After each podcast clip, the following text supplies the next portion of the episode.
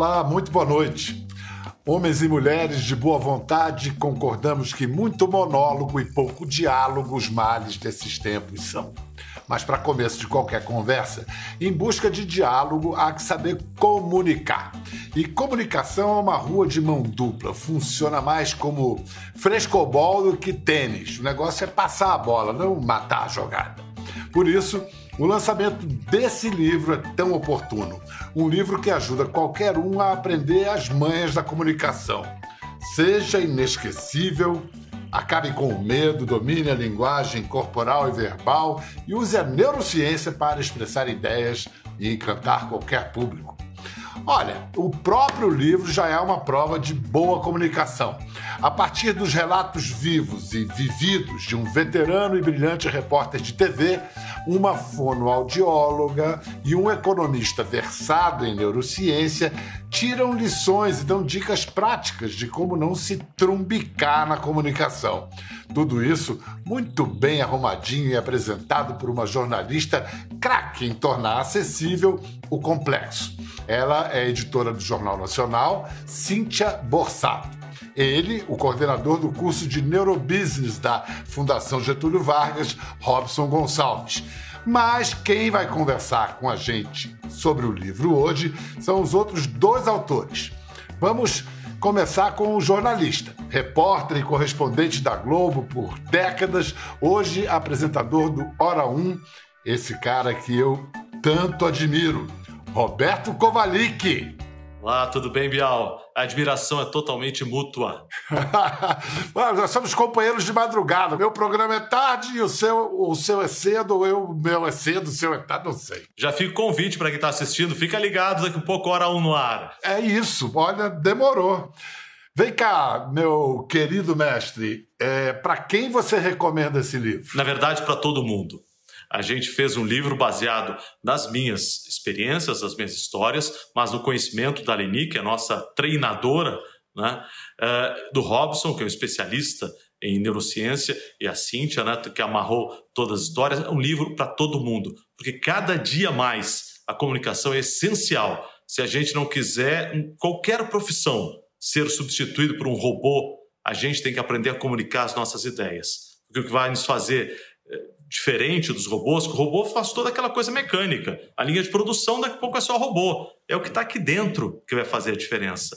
E é preciso saber tirar o que está aqui dentro e comunicar para as outras pessoas. Quem não souber isso, como você mesmo disse, se trumbica em qualquer profissão.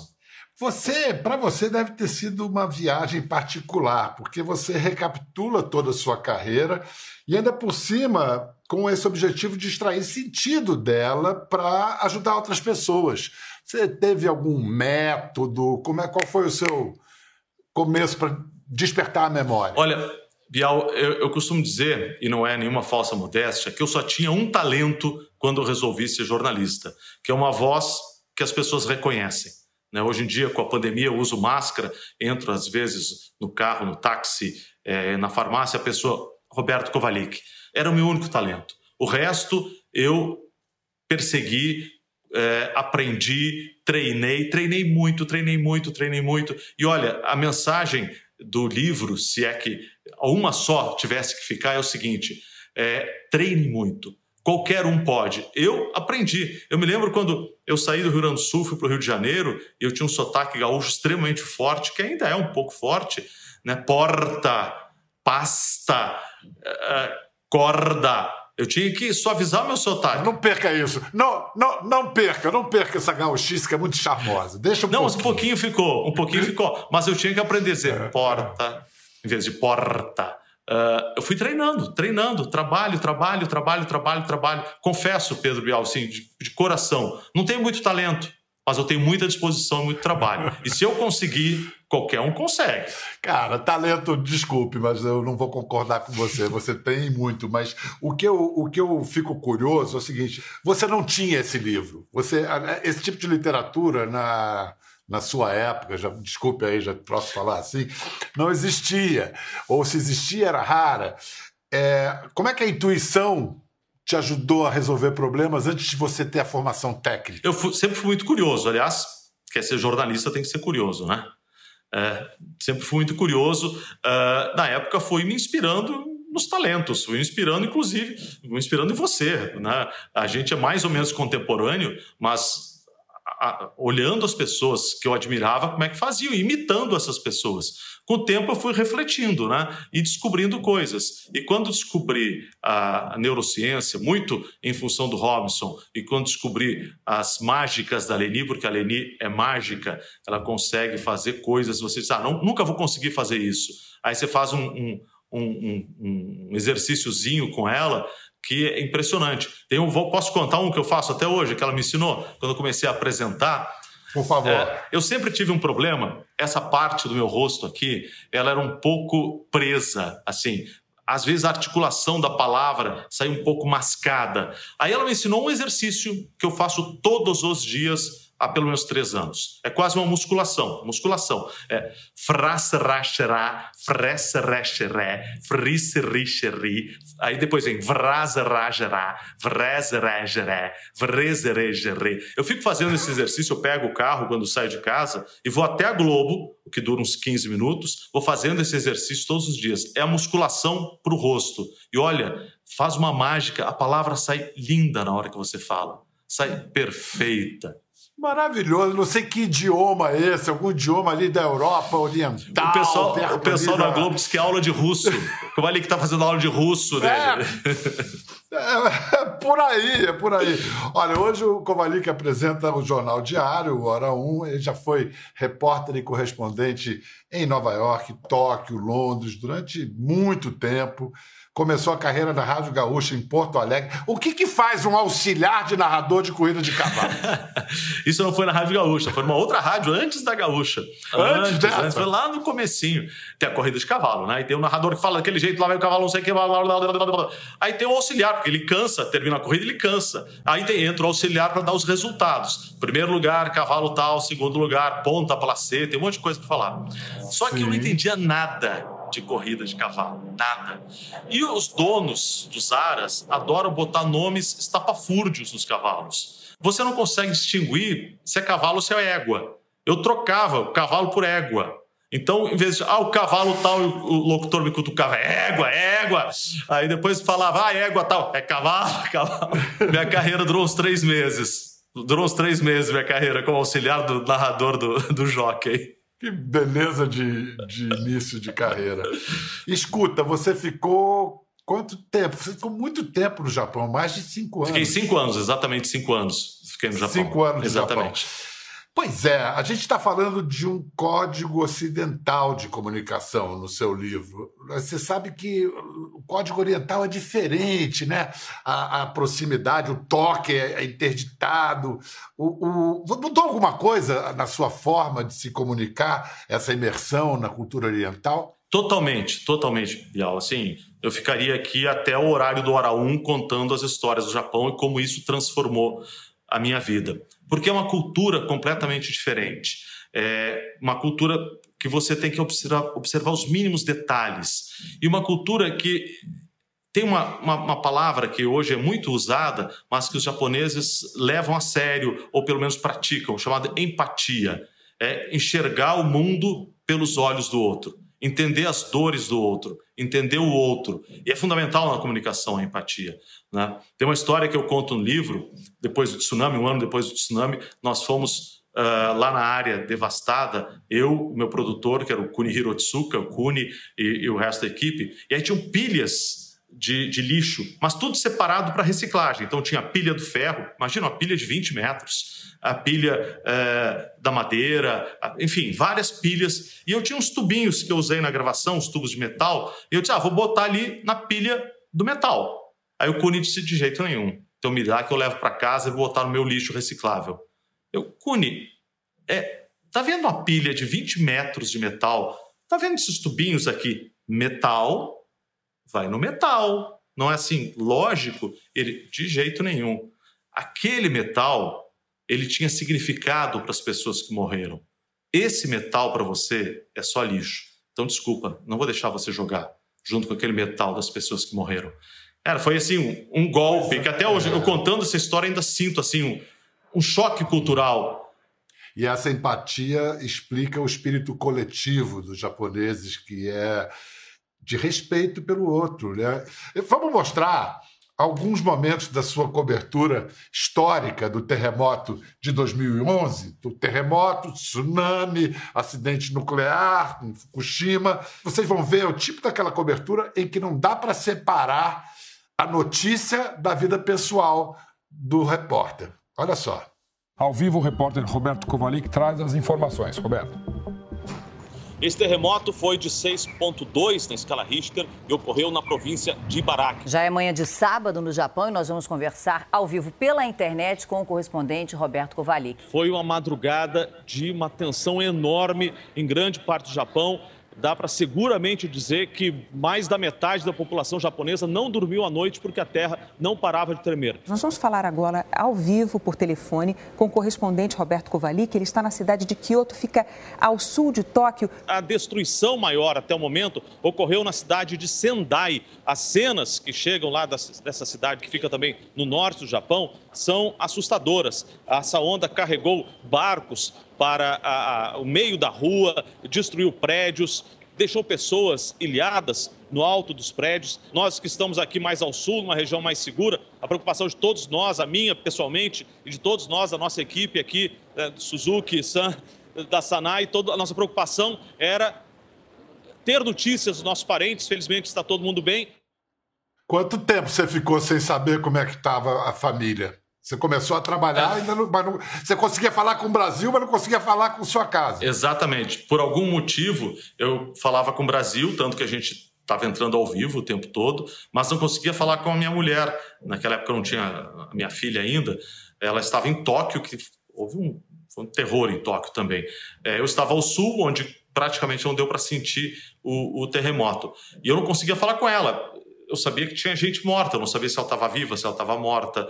O Suzuki, que era o meu cinegrafista aquele dia, o repórter cinematográfico, ele tinha uma mãe já bem velhinha, ele estava desesperado porque a mãe morava sozinha, era numa casa, enfim, não sabia se a casa estava em pé, se não estava. Né? A Sanai também, que era produtora, não conseguia falar com ninguém, então foi, foi desesperador. Mas aí, enfim, a adrenalina eh, ajuda né, nessas horas. A adrenalina e a tensão, o estresse, eles podem ser péssimos para nos travar, mas uma hora dessas eles que nos fazem ir adiante. E eu confesso, eu conto isso no livro também, mas eu confesso que entre uma entrada ao vivo e outra, eu entrava em desespero, falava com o Brasil, pelo amor de Deus, localiza minha mulher, localiza a Karina, localiza a Karina, eu não sei se ela está viva, se ela está morta. Uh, muitas vezes chorei entre uma entrada ao vivo e outra, mas a gente tem o dever profissional, né? Você costuma reagir bem em situações limite? Porque eu estou te perguntando isso porque eu me surpreendi em algumas situações limite. Eu fiquei num estado de alerta com uma clareza e lucidez que eu não esperava ficar. A gente nunca sabe como vai reagir. Você, pelo jeito, é dos meus. Existe um, uma. O nosso cérebro, a gente conta muito isso no livro, ele é formado por duas partes. Uma parte pequena, que é a nossa parte animal, que nós herdamos dos animais, e uma parte maior, que é a nossa parte racional. Essa parte pequena, às vezes, ela prejudica muito a comunicação. A gente tem que aprender a domá-la. Mas ela é responsável pela nossa sobrevivência. Ela é como aquele bombeiro que entra na casa em chamas e manda sair todo mundo e você obedece porque ele é que te salva nas piores horas. Então ela, ele toma conta do sistema numa situação dessas. E nas situações limite, é isso que acontece. Essa parte animal toma conta e nos salva. O problema é que essa parte animal, ela vê perigo em todo lugar. Então, eu estou aqui falando com você, claro, eu te conheço, né? Nós somos colegas, uh, já dividimos uma cobertura uh, de eleição nos Estados Unidos, nos encontramos no corredor, então eu sei que você não é uma pessoa ameaçadora. Mas se fosse uma pessoa desconhecida, talvez meu cérebro estivesse mandando mensagem: perigo, perigo, perigo, é uma pessoa ameaçadora, é uma pessoa ameaçadora, eu travo a minha comunicação. Então, essa parte animal, ela ajuda muito na hora da, da, do perigo, mas ela é, é, meio maluca, pode atrapalhar a comunicação. A gente tem que saber usá-la. Se souber usar bem, a gente consegue adiante. A, a, além do que, tem a dupla situação do repórter, que você está ali reagindo com o seu cérebro reptílico, como queira chamar, Exatamente. ao mesmo tempo é a outra parte do cérebro que vai contar essa história. Exato. Você tem que também ter alguma racionalização daquilo para depois contar a história. Você tem como apontar recursos da narrativa ficcional que nos ajudam a contar histórias reais, que é o que o jornalismo faz? Total, total. O que os livros de, de mistério, né, aquela coisa do, do Who Done It, quem fez isso? Quem matou? Quem matou Det Reutemann? Né? Você cria o um mistério e vai contando a história. Essa é uma das técnicas que a gente sempre pode usar e, e não há problema nenhum usar para prender a atenção das pessoas. Porque hoje em dia, Bial, o grande problema da comunicação, as pessoas, ah, como é que eu faço a pessoa concordar comigo? A pessoa não precisa concordar com você. Mesmo porque você pode estar errado. A pessoa precisa prestar atenção no que você tem a falar. Você prestar atenção no que ela tem a falar e talvez vocês dois cheguem a uma conclusão que é diferente do que vocês dois pensavam, mas é muito melhor. Isso é comunicação. São as chances de sair cada um do seu lugar e encontrar um, um, terceiro lugar. Olha só. É, você está falando de desafios que todos nós enfrentamos, não apenas jornalistas. Todo mundo tem que saber contar a sua história, ou como se dizia em latim arcaico, vender seu peixe. Então vamos trazer uma pessoa especializada em ajudar profissionais a lidarem com os desafios da, da comunicação. Outra coautora do livro Seja Inesquecível, a fonoaudióloga Leni Quirilos. Vem enriquecer nossa conversa aqui, professora. Professora, Oba! a gente pode chamar? Não precisa, né? Que bom, gente. Que prazer estar aqui com vocês. O que é indispensável, Leni, para se comunicar bem? Puxa, que bom, Bial. Você sabe que você, mesmo já trouxe aí uma questão que é fundamental, que é a busca por essa simplicidade. A gente só consegue se entender quando os dois lados conhecem o mesmo código, não é?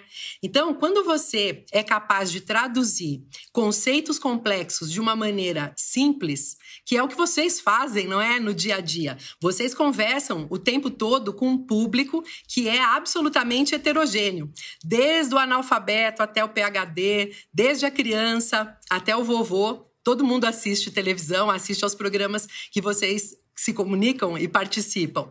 Então, é fundamental que haja essa simplicidade. Mas eu apontaria também uma outra questão que, na minha opinião, é a mais relevante de todas. É você ter dentro de você o desejo genuíno de se fazer entender. Quando isso acontece, quando você efetivamente quer gerar entendimento, gerar compreensão, você se coloca de uma maneira física, corporal, não é? Emocional, na escolha das palavras, no tom amistoso, no olhar direcionado, e isso faz com que o outro se abra para esse contato com você. Isso é essencial. O, o livro tem o prefácio do brilhante, dessa referência nacional, que é o Eduardo Gianetti. E ele aponta os três eixos desse tripé da comunicação, que é o preparo. Com isso eu me identifico totalmente, tenho, sei que o Kovalik também, que a gente é, é, como é que se dizia antigamente? CDF. Hoje é nerd, né? A gente gosta, a gente gosta de fazer o dever de casa, de ir com o dever de casa bem feito, e eu acho que isso é realmente insubstituível. Depois, atenção ao outro, que tem a ver com a compaixão, a empatia, e cuidado com a forma. Você pode, em, em breves é, chamadas, como se fosse chamada de televisão, falar do preparo da atenção ao outro e o cuidado com a forma? Ótimo, vamos lá. Bom, o preparo, gente, é essencial. Quanto mais eu me preparo, quanto melhor eu me preparo, melhor é o meu desempenho. E o bacana é que à medida que eu passo a fazer isso de forma habitual, cada vez esse preparo é mais simples e mais rápido. Então vale a pena, a gente consegue se colocar na nossa melhor versão quando nos preparamos. A questão do olhar para o outro é essencial. Eu sempre digo que comunicação é um grande desafio, porque comunicação não é o que sai da minha boca. Comunicação é o que chega no ouvido do meu interlocutor. E quanto mais eu for capaz de saber quem é o meu interlocutor, quais são, vocês falaram das dores, eu vou parodiar o Caetano Veloso, as dores e as delícias de cada um. O que ele necessita, como que eu posso contribuir naquela relação de comunicação. Esse olhar, esse cuidado é essencial para que eu possa traduzir de maneira melhor as informações que eu pretendo passar. E a questão da forma se apoia aí em três grandes grupos de recursos, que são os recursos que constroem a expressividade da nossa fala e que geram percepção. Os recursos verbais, que têm a ver com a escolha das palavras, os não verbais, que são os recursos da imagem, e os recursos vocais, que têm a ver com o modo como nós falamos, o tom da voz, a velocidade, a maneira como nós articulamos. Então, a busca por trabalharmos bem esses três grandes grupos, e, gente, mais do que isso, a busca pelo uso harmônico e coerente entre eles. Ou seja, eu digo uma coisa, a minha expressão combina com aquilo que eu estou dizendo, o tom que eu utilizo combina, aí sim eu tenho uma comunicação autêntica, assertiva e aumento muito a probabilidade de que aquilo que o outro entende é o mais próximo da minha intenção. Eu ia te perguntar, porque muita gente tá, pode estar tá vendo o programa e dizendo assim, mas eu sou travado, não tem jeito, a pessoa tem que nascer para isso, tem que ter talento, eu não vou aprender isso nunca. Primeiro, isso não é verdade, é, Leni? Não, não é verdade. Com certeza não é verdade. A comunicação é um comportamento aprendido. Nenhum de nós nasceu falando, não é? E todo comportamento aprendido é passível de melhoria, é passível de aprimoramento, de desenvolvimento. Agora, com um, um quê de modéstia, Kovalik disse que só tinha voz no início. Mas vamos lá, vamos dizer que ele tivesse um pouquinho mais além da voz, mas mesmo assim ele não tinha a experiência. Então a gente vai ver agora uma rápida, vai fazer uma rápida viagem no tempo de 1987 a 2021. E Uau. você presta atenção, Leni, para fazer uma pequena análise da evolução desse, desse camarada aí. Vamos ver. Ótimo. Campo Bom fica na Grande Porto Alegre, a 45 quilômetros da capital. Uma das características da cidade são as bicicletas. Todas as indústrias da cidade possuem estacionamentos para bicicletas como este aqui. São tantas bicicletas que elas precisam ficar assim, inclinadas sobre esse suporte para haver espaço para todas. A bombacha já havia se transformado em moda urbana e agora se tornou também traje de gala no Rio Grande do Sul. Um sorriso não revela só o nosso estado de espírito. Pode mostrar também um dente torto, outro muito pequeno, um terceiro grande demais. Defeitos que o dentista identifica com precisão usando o computador. Ninguém precisa de uma varinha mágica para comprar sem dinheiro. Basta um cartão de crédito ou o crediário da loja. Mas a pessoa precisa ter certeza de que não vai gastar mais do que ganha. Porque senão, quando chegar a fatura no mês seguinte e ela tiver que fazer o pagamento, cadê o dinheiro?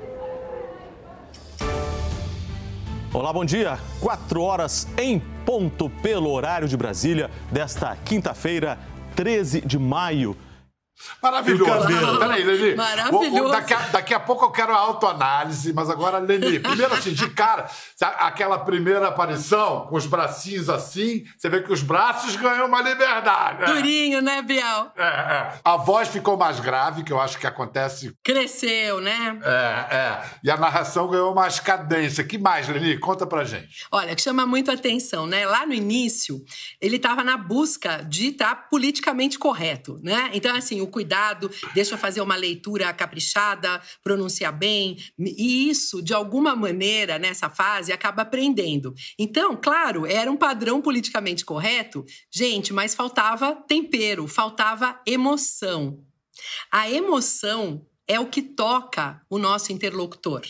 Se eu falo algo de uma maneira estereotipada, puxa, por que, que é tão chato, né? Quando a gente liga para resolver o problema no cartão, no celular ou coisa parecida e nos atende um robô? Qual é o incômodo? Não tem emoção, não tem humanidade naquela conversa. E é a emoção que nos toca. A gente às vezes até esquece o que a pessoa falou, mas aquilo que ela nos fez sentir fica na nossa memória afetiva e é o que vale. Então, o que, que aconteceu? No decorrer do tempo, o Kovalik foi se apropriando do seu fazer. Ele foi ganhando um comando melhor, ele foi percebendo melhor como as coisas aconteciam, e isso foi permitindo que ele se soltasse. É isso, né, Kovalik? Não, Parabéns. Dani, você resumiu. Eu não, eu não quero nem que o Kovalik fale daquele menino, porque você já disse tudo. Como o Kovalik é, lembrou, a gente esteve junto na cobertura histórica da campanha de 2008 que o Barack Obama ganhou. E Obama é um exemplo de comunicador. Primeiro, Kovalik, o que, que você acha que é. Quais são os segredos do Barack Obama para ser o comunicador que ele é? Olha, um que me chama muito a atenção, primeiro, é o sorriso. O sorriso é um instrumento de comunicação, talvez o mais poderoso de todos. É o mais poderoso. Você sabe que você está entre amigos quando você sorri, quando você ri. Você não ri com inimigos, você ri com amigos. Quando duas pessoas riem, elas estabelecem a comunicação e estabelecem uma confiança. E Obama tem um sorriso espetacular, ele usava e abusava desse recurso. O sorriso é uma coisa impressionante.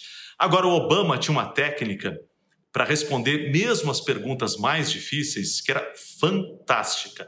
Digamos assim, um repórter ou alguém da oposição diz: Ah, porque você é um incompetente, um mau presidente, o pior presidente que os Estados Unidos já teve, não sei o quê, papapá, papapá. Obama começava: Você diz que eu sou incompetente. Você também acrescentou que talvez eu seja o pior presidente. Ele estava repetindo o que a pessoa estava falando. Isso ele já ganhou a simpatia da pessoa, porque na maioria das vezes, principalmente quando a pessoa acusa, quando a pessoa é, é, é, meio bruta na maneira de falar, ela quer apenas ser ouvida. E Obama mostrava: Eu estou te ouvindo. Tanto que eu estou repetindo o que você está falando. E a pessoa já baixava o tom: Poxa, ele está me ouvindo. Só que aí tem uma malandragem do Obama que era ganhar tempo para pensar a resposta. um craque. Craque. Um craque. Demais, né? É bom escutar, como vocês citam o próprio Rubem Alves escutar bonito, né? É uma arte. Sim. Agora, quem Sim. se comunica bem é mais feliz ou quem é mais feliz se comunica bem? Eu tenho convicção que pessoas que se comunicam bem são mais felizes. Porque geram menos mal entendidos, porque estabelecem relacionamentos mais saudáveis. E quando a gente olha, a, a, felicidade tem sido muito estudada, não é? Quando nós olhamos todos os estudos sobre felicidade, eles têm um único ponto em comum, que é justamente o estabelecimento de relações saudáveis, de bons relacionamentos. Esse é o maior preditor de felicidade que existe. E é claro que para que eu tenha bons relacionamentos, eu tenho que ter pelo menos a boa vontade de me comunicar, o desejo genuíno de me fazer entender e especialmente de ouvir o outro com empatia e de maneira ativa. Você começa a se comunicar melhor, você começa a crescer profissionalmente, você tem mais amigos, você é mais feliz em casa, e aí isso vai gerando uma espiral de crescimento que é espetacular. É o seguinte, essa conversa é tão boa, acho que essa conversa dava um livro. Opa, já tem o livro, olha aí. Seja inesquecível, nas melhores casas do ramo. Muito obrigado, Leni Quirilos. Obrigado, Muito Biel. obrigado, Roberto. Kovalik. Vou fazer terminar com uma citação que está no livro do ninguém menos que Albert Einstein, que eu assino embaixo mil vezes. Se você não consegue explicar algo de modo simples, é porque não entendeu bem a coisa. Falou e Dixit! Valeu, até a próxima. Quer ver mais? Entre no Globoplay. Até a próxima.